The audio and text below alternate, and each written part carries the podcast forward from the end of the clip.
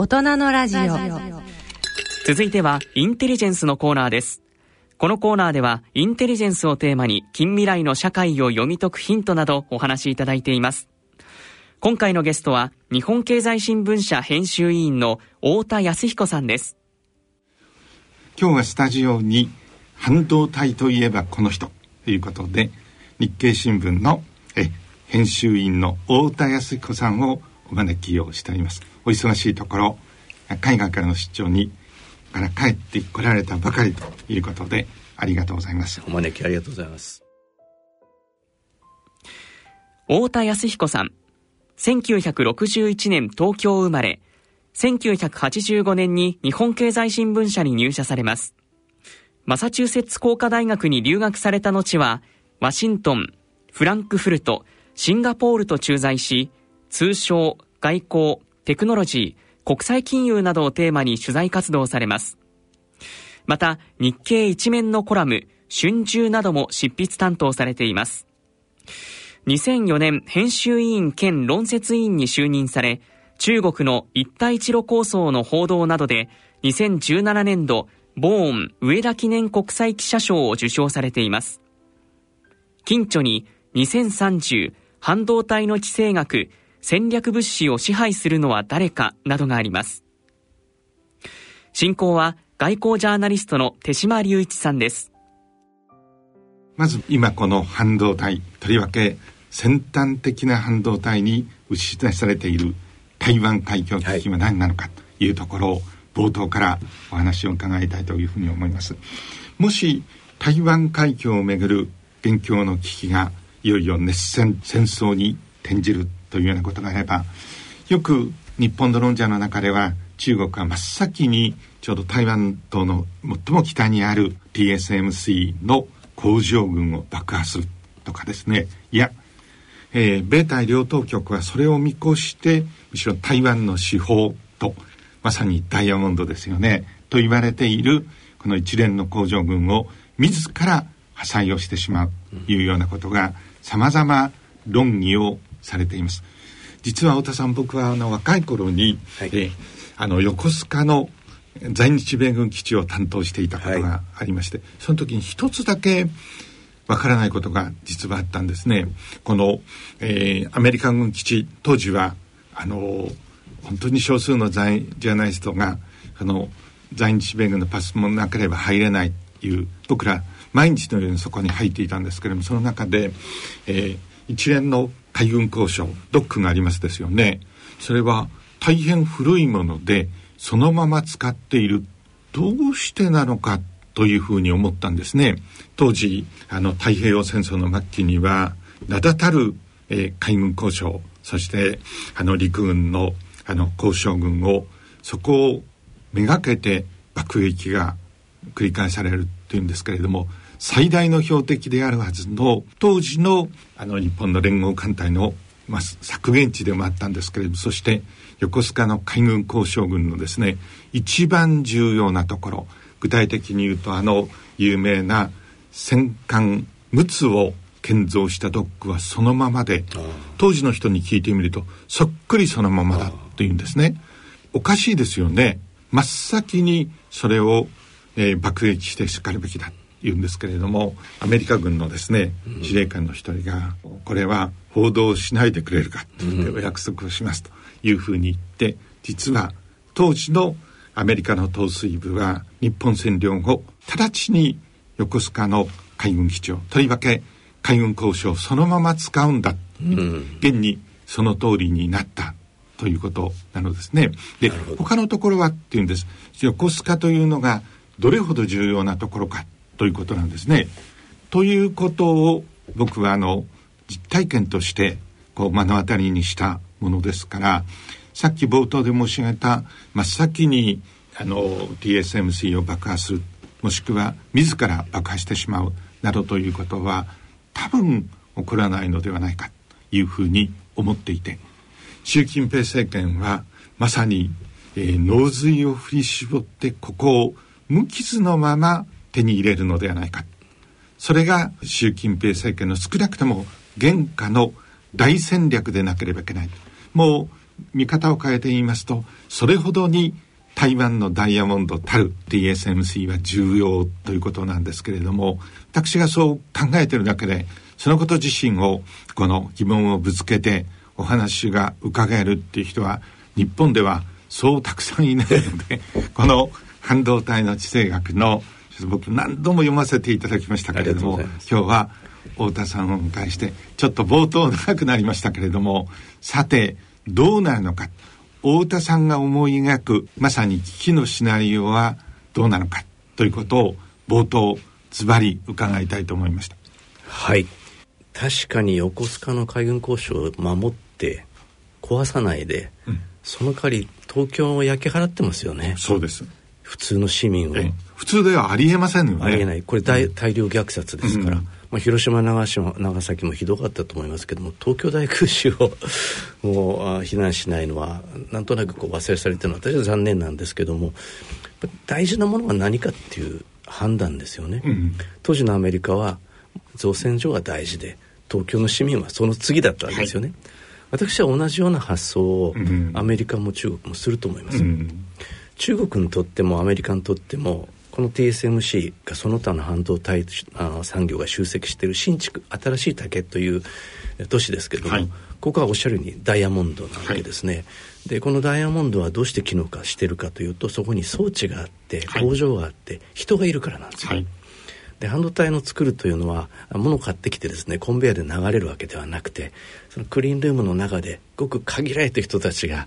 非常な高い技能を持って作るわけですね、はい、これ壊してしまっても元も子もないし、はい、なおかつ人をいなくなっては元も子もないんですよね。でもし私が習近平さんだったら、はい、これを壊さないでどうやって手に入れるかにも一生懸命考えると思います、うん、それはおそらく軍事力じゃないと思います、アメリカも同様です、で中国にしてみれば台湾は自分の国の一部ですから、はい、そこで何をしようと、まあ、勝手だろうとい。う判断ですね、はい、例えば警察。警察権はそこで、えー、使っていいという理屈になりますよね、うん、あるいは選挙はどうでしょうか。私はその軍事力を使って武力を使った戦争ではなくて今情報戦がまさに起きてると思いますしそれがうまくいけばですよ、はい、うまくいけば丸ごと無傷で新築を手に入れることができる。これはおそらく彼らが考えているベストのシナリオだと思いますね。で逆に言えばアメリカはそれをさせないために何をすればということを信じてるんだと思うんですけれども、えー、私はその新築が消えてなくなるということはアメリカにとっても中国にとってももちろん台湾にとっても大きな損失になりますし、はいうん、もっと言えば、まあ、グローバルなあのハイテク産業は全て滅びるぐらいの価値のある場所ですので、うん、これをどう自分のものにするかあるいは自分の影響力をより高い形でそこに行使するかというゲームを今やってるんだと思います。なるほど。この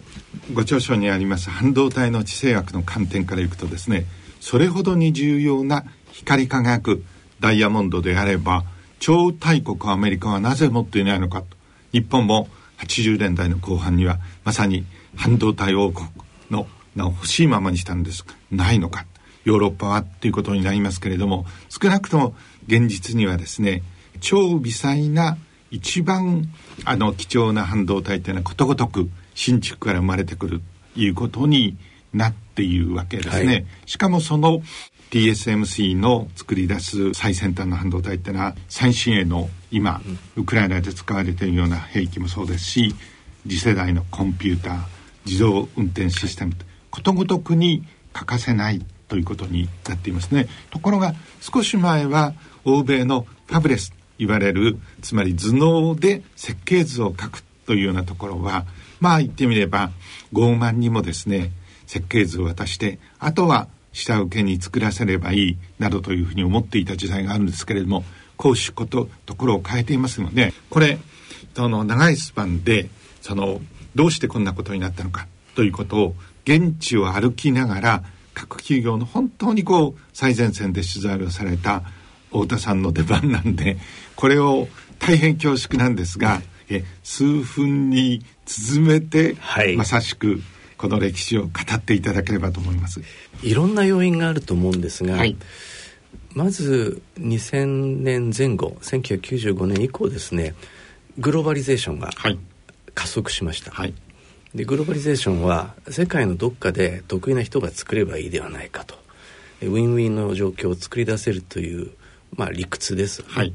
でこの前提の中でアメリカの半導体メーカーこの時はまあ非常に強かったわけですけども彼らが何考えたかというともう投資のかかる1兆円もかかる工場を自分で持つんではなくて、はい、まあ、アジアの手先や企業で、うん、え労賃が安い人たちに作ってもらえばいいじゃないかと、うん、一番付加価値の高い設計とかマーケティングの部分は自分たちがやって美味しいとこは取る、はい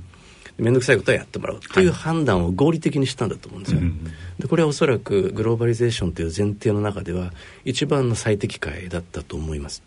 えー、でそれはいわゆるスマイルカーブってありますよね、はい。えー、マーケティング企画が一番、えーまあ、付加価値が高い、はい、儲かる、はい、最後の最後の売ると売る部分ですね儲かるただ作る部分は まあ儲かんないので誰かでやってもらおうと、はい、これがまあ世の中の流れだったわけですね。でそれはアメリカ側から見ればそうだと思います、ただモリス・ちゃんという TSMC を作った人、はい、87年 TSMC を作りましたけどもその前に台湾の産業政策があったわけですよね、はい、でそれはですね孫運泉という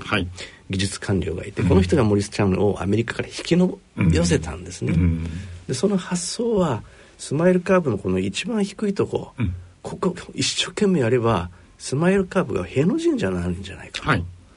つまり作ることの方が価値が高まるんじゃないかということにかけたわけですよね。これはしかし当時としてはですねまさに冷戦が終わってしかもアメリカは圧倒的な力を持っている。どんなえあの資材もどんなものもですね力があればお手柄があればそれをこうオーガナイズしシステムに組み上げることができるというふうに思っていて僕らもそう言われてああそうですか。思い込んでいたんですけれどもその時で誠に少数意見しかも大胆なまさに戦略思想と言わざるを得ないどうしてこういう発想ができたのかとこの半導体の地政学を読みながらですね、うん、つくづく思ったんです。かおっしゃる通りですね、うん、孫運泉と森氏ちゃんがそこにかけた理由っていうのはい。くつかあると思うんですけれども、はい、まず一つは森氏ちゃんのアメリカでの体験があったと思うんですね。彼はアメリカでエリート技術者だったわけですよね、はいはい、アメリカの企業を内部から見ていたと。でそこでこれいけるなと思ってたんだと思うんです。それを台湾側から見るとソ連生から見ると、ちょっともったいないなと、違うなと思ったんだと思うんですよね。でそこは一種の賭けだったと思います、で台湾はそれ以前にもですね自動車やってみたり、うん、それまでは自転車作ったりとかしてたわけですよね、はい、それ一気に半導体って決めて決めてそこに一点集中したというのはこれはその官僚技術官僚の凄みというかその時の政治判断というか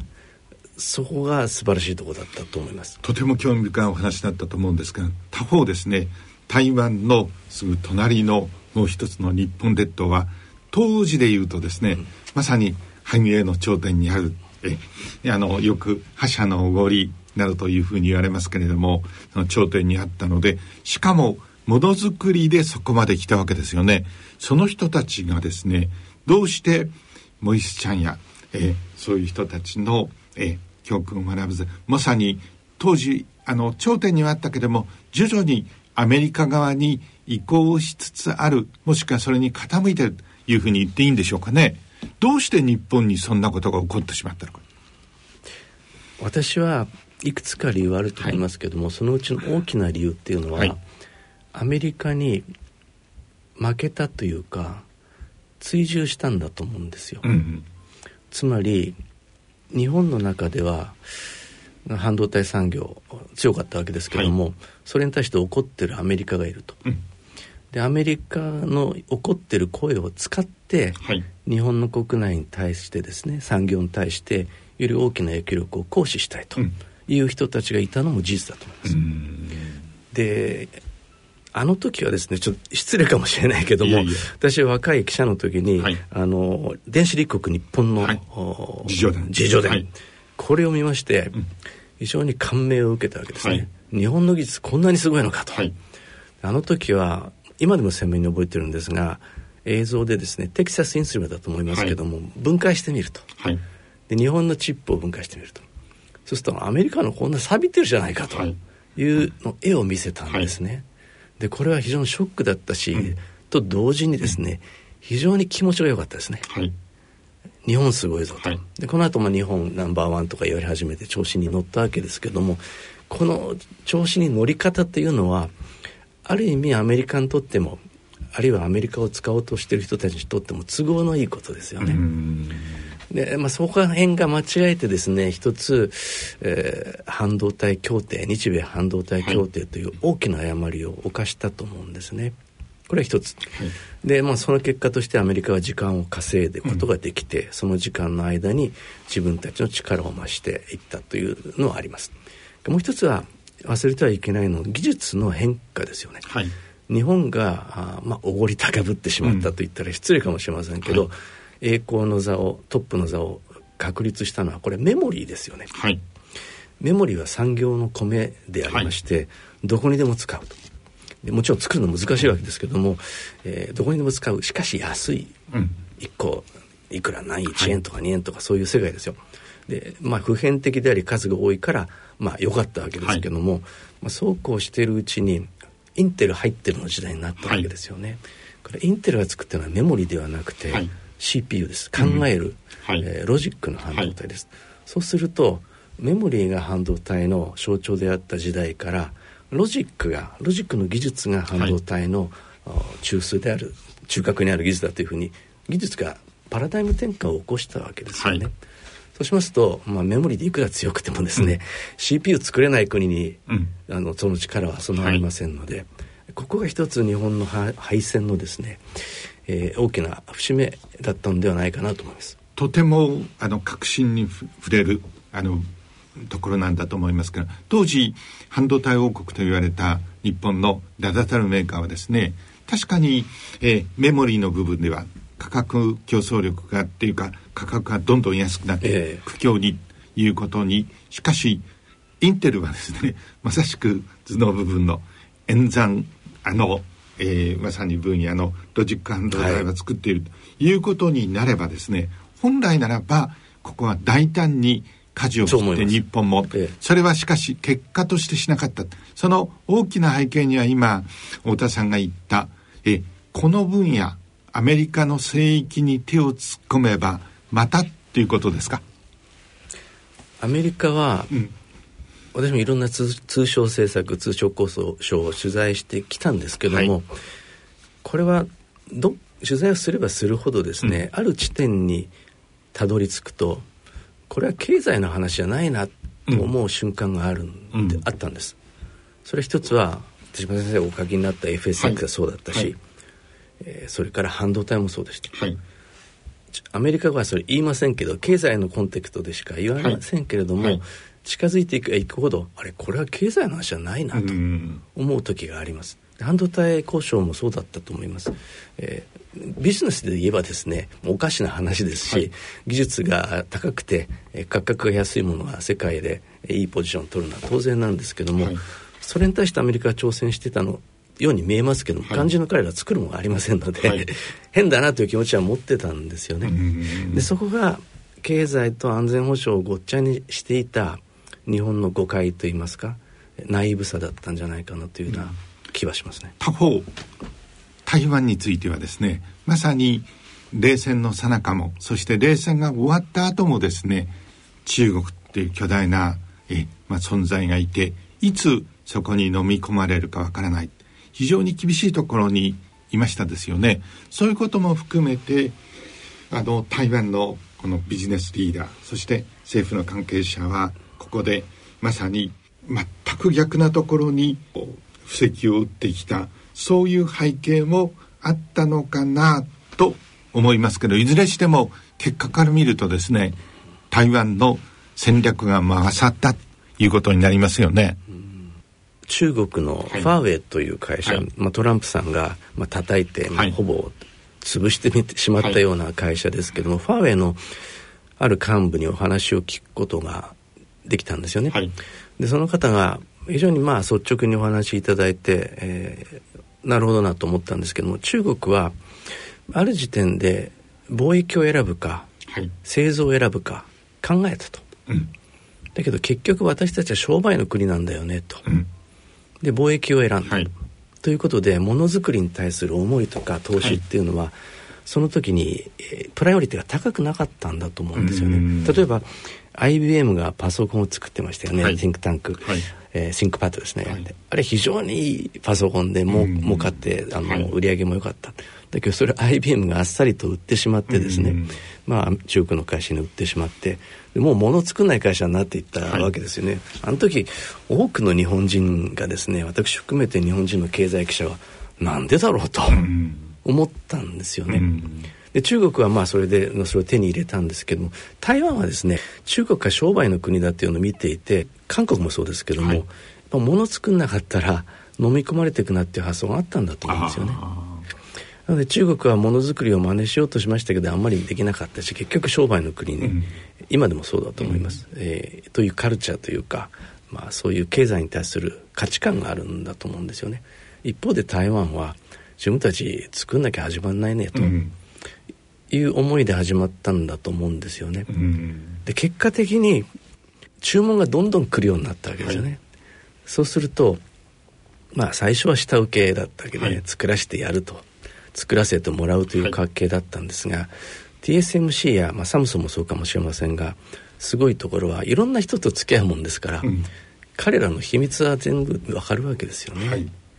つまりライバル同士のアメリカの企業の情報と全員と、はいえー、手を結ぶわけですから、はい、まあそこの TMC の C の中でですね、はい、アップル組がいたり、うん、NVIDIA 組がいたり、はい、この人たちはライバルかもしれないんだけども、そこを間仕切りをしてですねもううまいこと、うん、ライブラリを作るわけですよね。こうなってくるともう逃げらんないですよね。という状況を生み出したっていうことなんだと思うんですよね。今ですね、はい、えー、非常に明快なご説明でえ通商なのかものづくりなのか、うん、そこにサムソンの韓国もそして TSMC の台湾もものづくりを選ぶ。そこは分かりました、うん、そして結果的には後知恵かもしれませんけれどもそれがえ今日覇者になるえまさに道筋だった。というのも分かります、翻って私どもの日本のケースでいうと、はい、これ通商よりも明らかに本来ならば、ものづくりの国ですよね、はい、ここはなぜ間違ったのか、はい、その一つに背景に当時アメリカの一種のプレッシャーがあった。というのは分かりますけれどもここについてお話しいただけますか？これはですね私は一番大きい理由は、はい、日本の電気業界の産業構造だと思います、うん、日本の半導体誰が作ってたかというと、うん、日立であり東芝であり松下であり、はい、いわゆる総合電機メーカーですね、でこの会社は、えー、何を作ってるかというと冷蔵庫も作ってますし、うん、扇風機も作るし、はい、えー、充電も作るし、はい、半導体も作るわけですね。はい、で一番安定して収益が得られるところはこれ充電部門ですね。重い電気、発電機とか送電機とか、えー、鉄道車両とか。とお客さんは誰かっていうと国鉄であり、うん、電電公社なんですね、うん、あるいは東京電力なんですね。でこの方たちはもう5年10年先まで需要が分かっているので、はい、設備投資計画ができてるわけですよね、はい、でそれに合わせて生産して納入すればいいわけですから言い方悪いかもしれないけども簡単ですよね、はい、計画が立てやすい、でそれに対して半導体っていうのはあのおっしゃるようにアップダウンがひすごく激しいので、ある時はめちゃくちゃ儲かりますけどもある時は赤字が膨らむと。しかも投資額が非常に大きいとこういうもの一緒にいたのが日本の電気産業の不幸だったと思うんですよ。は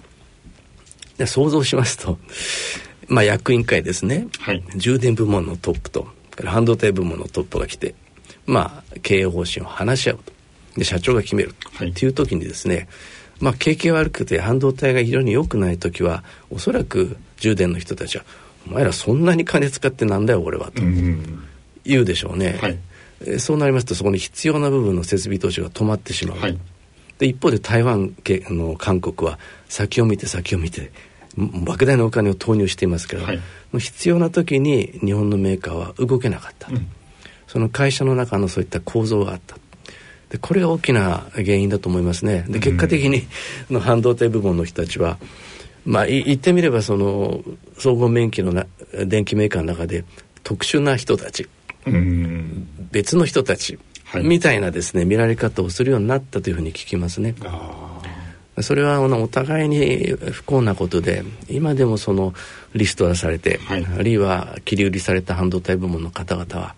恨みに思ってますよね。なるほど。で一方ですねアメリカの先端的なメーカーから見るとですね日本の半導体に特に80年代後半散々やられたと。しかしこのままでは半導体協定などで日本を同時に締め上げると同時にですねサムソンとか、まあ、やがてあの TSMC のようなのが勃興してくるんですけどそこと連携をして日本の対半導体メーカーの包囲網をそういう側面はなかったんでしょうか？なるほど。そうかもしれませんね、うん、あの日本は強くなりますんではい、でしかも自分でおそらくあのままいけばですよ、はい、ロジックを作り始めようとしたでしょうね、はい、実際その力はあったと思います、一方で台湾韓国はですねまあファウンドリーものを作る仕事に少なくとも特化しましたよね、はい、でこれアメリカにとってみれば非常に組みやすいんじゃないでしょうか、あのまあ言うこと聞くっていうか、うん、自分たちが考えたものをうまく作ってくれる人たちなので、はい、彼ら自身が非常にインテルに対抗するものを TSMC が作ろうとしてたわけではないですよね。うん、そういう意味では日本よりも業しやすいっていうんでしょうか付き合いやすいというか、うん、そういった側面があったんじゃないでしょうか。加えて台湾も日本もそして韓国もですね、えー、超大国アメリカの特に冷戦に勝ったいうふうに思っている韓国アメリカにとってはですねまさに西側陣営の一員ということになりますからそこでいいものができればそれはやがて力は持ち始めてくるかもしれないんですけれども安定的にえ最先端の半導体は手に入るはずだというところもあったんだと思います。さてしかし、えまさに半導体の地政学というのをお書きになったわけですけどこれは見方を変えているとまさに半導体の安全保障ということだと思うんですけれどもえそこのところ、えあの通商経済っていう分野からこの半導体というものがあまりにも重要な戦略的な物資であるために、はい、世界の安全保障の環境が変わった時に、はい、さらに一段と重要な顔を見せ始めてくるということになりましたよね。したがってトランプ政権のファイルの締め上げる。やがてえー、バイデン政権はチップ層を作りそして膨大な財政資金をまさに先端的な半導体に出し始めると。で TSMC をアリゾナ・フェニックスに迎えるっていうこと。ここも先ほどパラダイムシフトというふうに太田さんおっしゃいましたけれども、はい、まさに戦略環境がこの2000年から2022年にかけて根本的に変わったいうふうに言っていいんでしょうか。私ども外交や安全保障を見ている点から言うとそんな感じがするんですけれども一応半導体というプリズムを通じてまさに世界のあの戦略環境を太田さん見てこられた。その太田さんにぜひその節目の年パラダイムシフトがどのように起こったのかあるいはそれほど起こっていないのかということについて伺いたいと思います。はい。手嶋さんは外交安保の面から見ておられて、はい、パラダイムシフトが起きたと見られてるとお話でしたけども私は通商の側から、はい、まあ、同じものを多分見ていたと思います。はい、で私自身も2000年から2021年にかけて、えー、通商のパラダイムシフトが起きたと思います。それはどういうことかというと半導体産業が発達して国際的なあグローバルサプライチェーンが伸びたつまりアメリカが設計して台湾が作るといったようなですね国際水平分業が進んだ一番大きなあ理由はグローバリゼーションですね。はい、でグローバリゼーションを進めた結果バラバラに開けていってしまったわけですね、はい、このサプライチェーンが伸びたという状況そのものが安全保障上非常に大きなリスクになったと。い。うことでアメリカはアリゾナに TSMC を見ますし、はい、サムソンにも来てもらうと、うん、サプライチェーンの巻き戻しがまさに今に起きてるわけですよね。自分の法律が効く、はい、自分の軍事力が守れるところに、半導体のサプライチェーンを置きたいと、はい、でこれはですねグローバリゼーションの逆ですよね、つまり保護主義今ちょっと前だったら保護主義と言われたようなことが非常に大きなパライオリティを持って、はい、各国がそこで競争しているという状況ですね。はい、でグローバリゼーションは私は終わったと。はい。あの水平分業は進む部分あの、まあ、壊せない部分はありますしそういう産業もあるでしょうけども少なくともグローバリゼーションが所有のものの是としてあるというグローバルイズムはですね私は消えたと思いますね。それに代わって安全保障という概念が、はい、価値がですね通商政策を支配する、はい、こういったパラダイムシフトがまさに今起きているのだと思います。うんうんうん、その象徴がアリゾナのえー、TSMC ということになるんですけどまさにそれに追随するように、ね、パラダイムシフトが起こったので、えー、熊本に、はい、ただ熊本はこれ台湾企業が来るということになりますので、まあ、納税者にそこでは十分な説明が難しいかということもあるしそしてあの経産省はもっと自分たちのリーダーシップをいうことになりまして私郷里なんですけれども、はい、その、えー、千歳のビビ団地というところにですね今度ラピッドが来る、はい、ラピダスですね、え発射連合ですね、ラピダスが、えいうふうにあのやってくるということになって。これも、え従来から言いますとね、えあの大変大きな変化ということになるんですけれどもこれあの成功するかどうかそしてこういう日本にも新しい基地ができるというアリゾナにもできるこのインパクトは、え今後どういうふうになっていくのか。これもうまさに、えー、太田さんの守備範囲なので、はい、ぜひ教えていただきたいんです。これはですね日本の税金を使って何をするかと、はい、外国企業である TSMC に来てもらうと、はい、それからラピダスについて言ってもですね、うん、これ日本の会社ですけども、うん、使う技術は IBM の技術なんです、はい、非常に高いお金を払って IBM から技術を買うわけですね、はいでまあ実際に量産する時にはその技術がないとできないものですから、買わざるを得ない、結局アメリカからアメリカ側から見ればアメリカのゲームなんですよね、あのそもそもラビダスという会社ができる経緯をいろいろ取材しますと、まあ、日の丸半導体を作ってですね、はい、まあ、過去の栄光を取り戻したいと。あるいは安全保障の観点から国内に半導体産業を持つのが非常に重要な政策であるというところから生まれてきたというふうに、まあ、それも真実事実なんですけども一方でこれアメリカ側から見ると IBM の技術を誰かに売りたいと。はい、で IBM は売れないで困ってたんですね。はい。はい、インテルは買ってくんない。と、はい、サムソンももしかしていらないでそこにポッと日本が出てきて買いますと、はい、ただこう渡りに船でお互いに渡りに船だったんではないかなというふうに思います。で日本の、まあ、税金を使ってですねおそらく、えーまあ、アメリカの技術を買うと。からアメリカ外国企業である台湾にお金を補助すると。からもう一つアメリカの企業であるマイクロンという会社、はい、これはもともと日本のメモリーメーカーだったわけですけれども、はい、凋落してしまってアメリカに買われた工場が広島にあります、はい、でここに対しても補助金を出す、でやりたいことはですね機械を買うんですね、うん、半導体高度な半導体を作るための機械が、えー、ASML というオランダの会社なんですが、うん、アメリカではないんですね。まさにまあ背後にフィリップスもいるんだと思うんですけれどもオランダに、はい、これもまあ地政学的に言うと非常に面白い、ね、米欧の関係から読み解く上で非常に重要なんですけども、はい、この機会がないと、うん、TSMC もサムソンもインテルもですね、はい、作れないんですね、でこの機械がえー、1台200億円とか500億円ですよ、はい、と F35100 億円ですよね、はい、これ150機買って1兆5000億ですね、はい、でそれよりもっと高いものを取り合いになってるわけですよね、はい、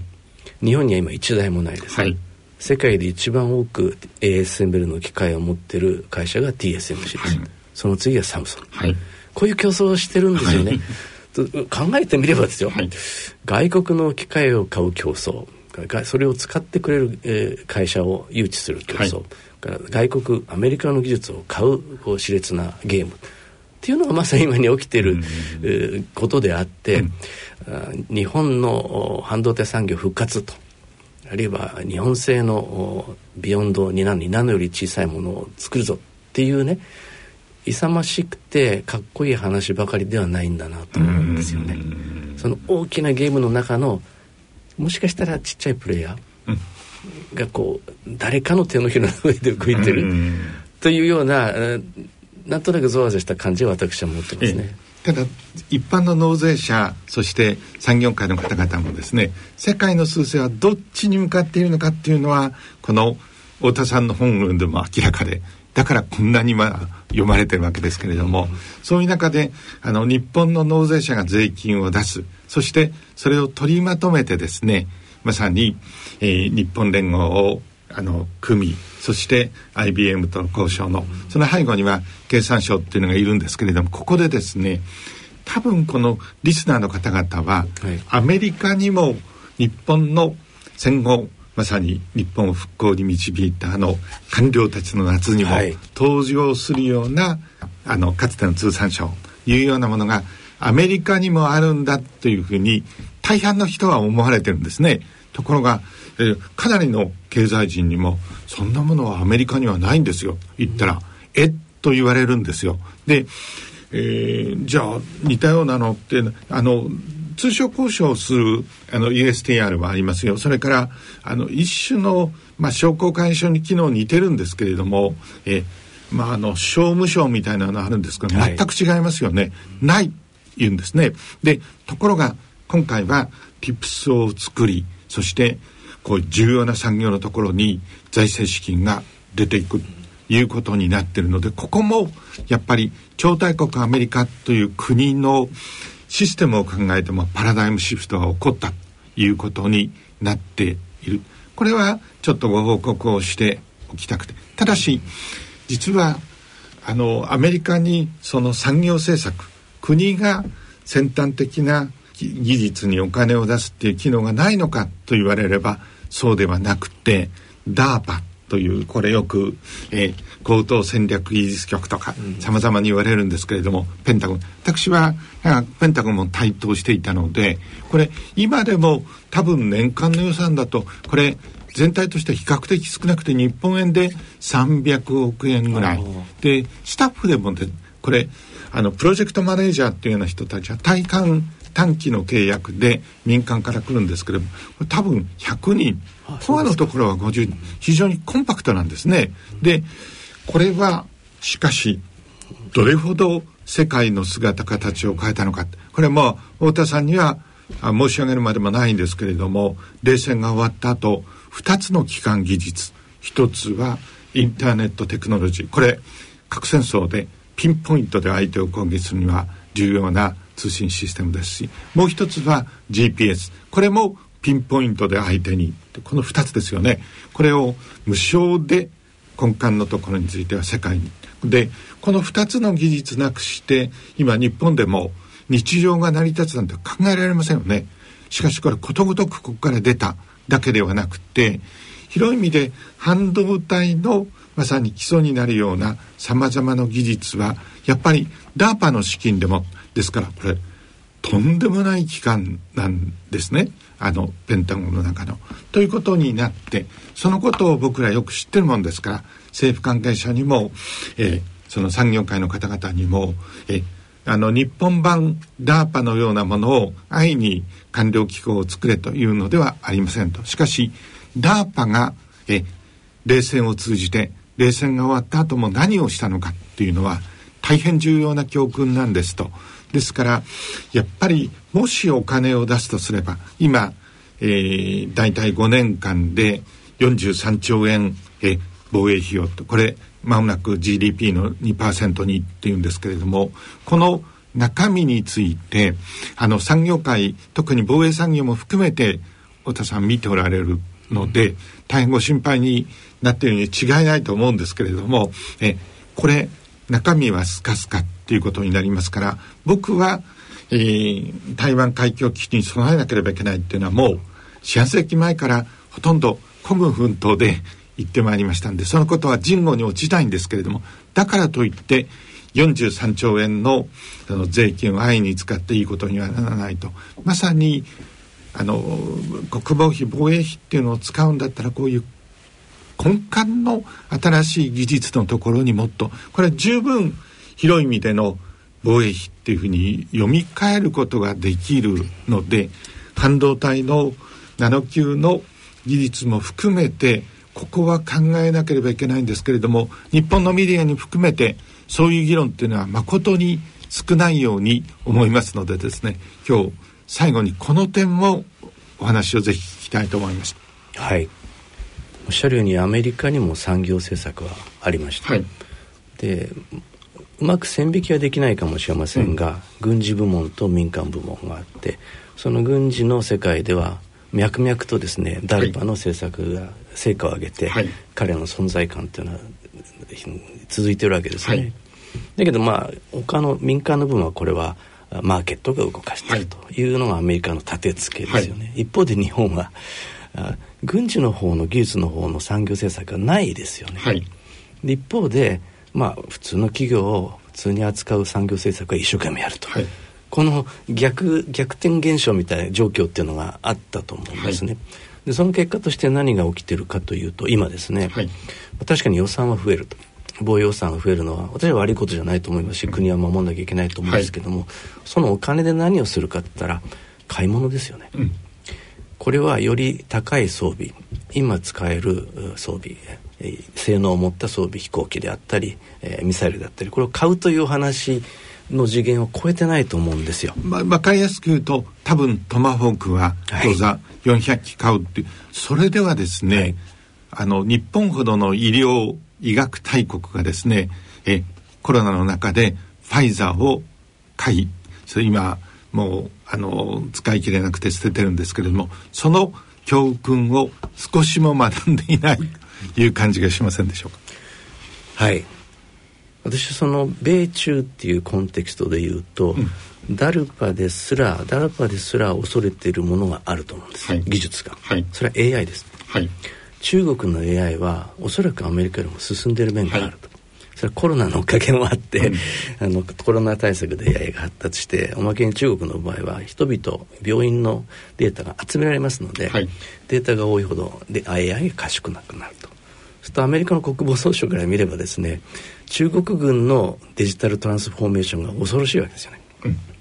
これはまあピンポイントで爆撃することもできるし作戦も立てられるし、はい。はい、あるいは情報戦の戦略を練ったり実際にロボットがですね SNS で発信するということができるようになるので、はい、もう次元の違う戦いをするであろうと。で私たちはアメリカも中国も世界もその次元に今入っていってるわけですよね。それについてのアメリカの危機感はものすごいものがあると思いますね。重要なことなんでまさに次元の違うっていうのはさっき冒頭にありましたようにあの新築にある TSMC をそっくりそのまままさに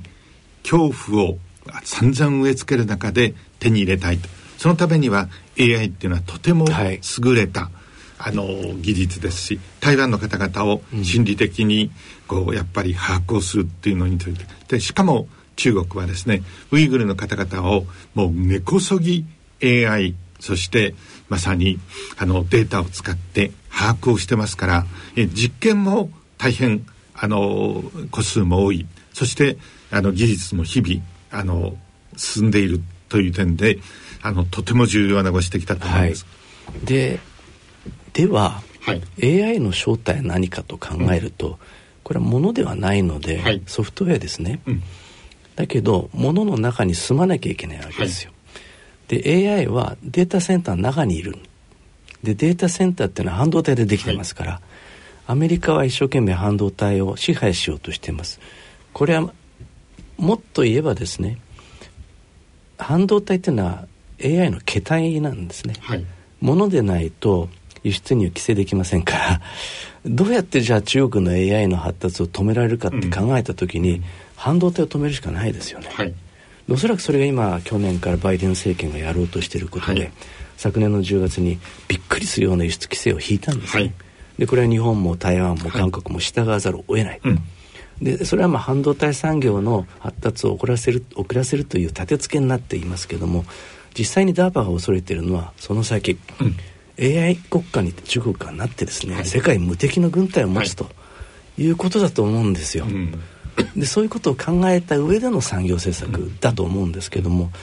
どうでしょうか日本の軍事の産業政策あるいは予算の使い方。もう全く遅れてるんですね。まさに今世界で戦われている新たな戦争っていうのはインターネットテクノロジーの中にありますしまさに半導体の中にあるでそこに、えー、まさに日本の富をつぎ込みそしてそれは安全保障であると同時にあの経済の戦いにも立つっていうことなんですけれどもそのためには今何が起こっているのかっていうことをちゃんと把握をして戦略を立てなければいけないんですけどもそれが不在だ言わざるを得ないんじゃないでしょうか。はい。あんまりお時間がないからしゃべ喋りたいこといっぱいあるんですけど、はい、ウクライナでなんでウクライナ軍が強いかったら一つはドローンですよね、はい、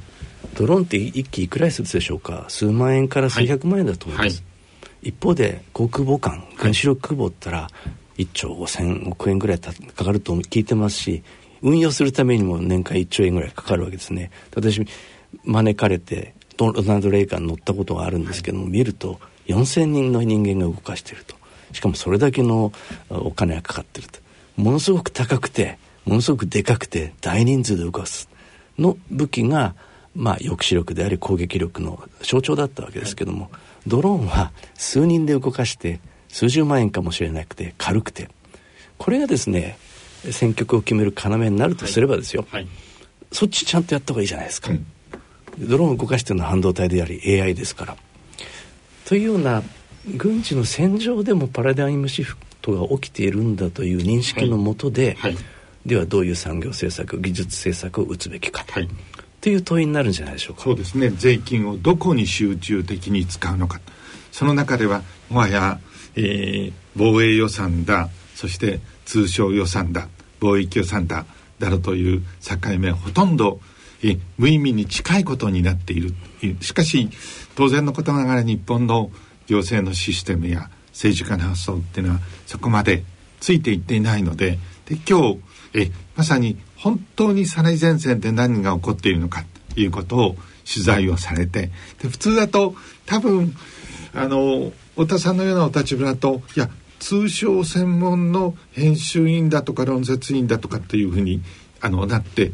他の分野にこうあのまさに足を踏み込んでってそれであの論じる本を書くっていうことは僕はジャーナリストですから分かるんですけれどもあの巨大メディアにいる時には非常に難しいんですね。でさぞかしいじめられているに違いないというふうに思うんで、そういう意味で今日とても重要なお話をえたくさんいただいたのでぜひこの半導体の地政学、えー、表現を変えれば半導体をめぐる世界の安全保障の最前線というところでもうこの本を書いた後もどんどん新しい事象が出てきているのでぜひともえ次にこの続編をもう今書いておられると思うんですけれども書いていただきたいなその中ではですね一番えあの読者に伝えたいもしくは今このラジオを通じてリスナーの方に伝えたい一番のメッセージを最後に伺おうと思います。実はあのおっしゃる通りテーマを考えてます、はい、ただ私は半導体記者になりたくないんですね。ですので、はい、次の戦略物資世界の外交国際情勢を動かすキーは何だろうかというのを探しています、はい、えー、今ちょっと目星をつけています。なるほど。で記者として言いたいのはですね、はい、サイロエフェクトまあ、さタコ壺に入るのやめようよっていう話ですよね。おっしゃるようにそこから這い出してきてよそのサイロを除くとですねぶったたかれるんですけども、はい、それやんなかったらジャーナリストじゃないですよね。で日本中の企業も役所もマスメディアもそうですけどもそういう、まあ、楽な道を歩んで選んでる来たんじゃないでしょうか。でそこでまさにそこを壊すというパラダイムシフトをですね、うんえー、組織の面でですねあるいは人々の前やる気の問題というか心構えというのをですねそういうパラダイムシフトを起こしたいし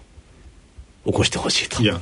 太田さんだったら必ずできると思うんで 僕はあの亡くなったデビッド・ハルバースタウンこれおそらく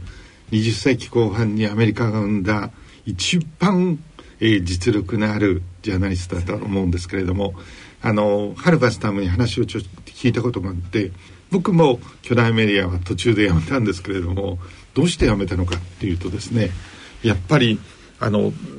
新聞の記事ってどんなに考えて3,000語ぐらいですよね。そうすると恐ろしいことに思考が3,000語の中に閉じ込められると。ところが自分はベトナムにいて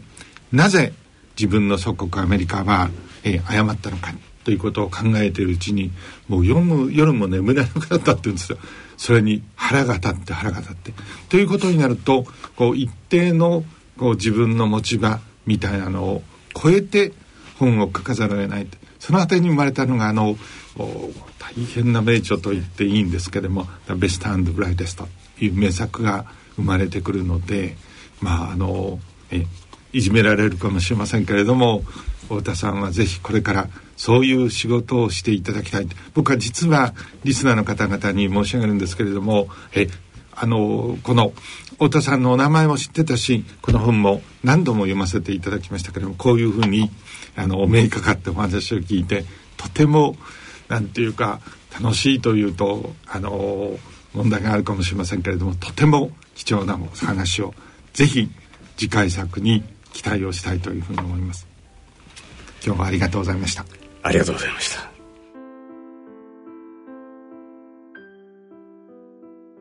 番組では本日のゲスト太田康彦さんの著書